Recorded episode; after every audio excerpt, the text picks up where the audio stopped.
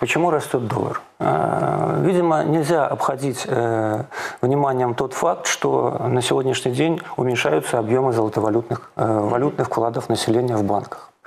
Если, например, на рубеже десятых годов э, золотовалютные резервы страны стремились там к 6 миллиардам долларов, уменьшались в эту сторону, а валютные вклады росли э, в направлении 8 миллиардов долларов, действительно это была катастрофа.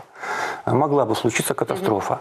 Сегодня же э, золотовалютные резервы страны составляют порядка 8 миллиардов долларов, по последних данным, которые я видел, по-моему, 7,94, там что-то в этом роде. Там увеличение произошло, по-моему, до, до 16 Именно так. А валютные вклады уменьшились до порядка 3-4. Что это значит? Это значит, что люди конвертируют свои валютные сбережения в рубли в другую валюту, что, естественно, создает э, какое-то давление на валютный рынок и на курс национальной валюты.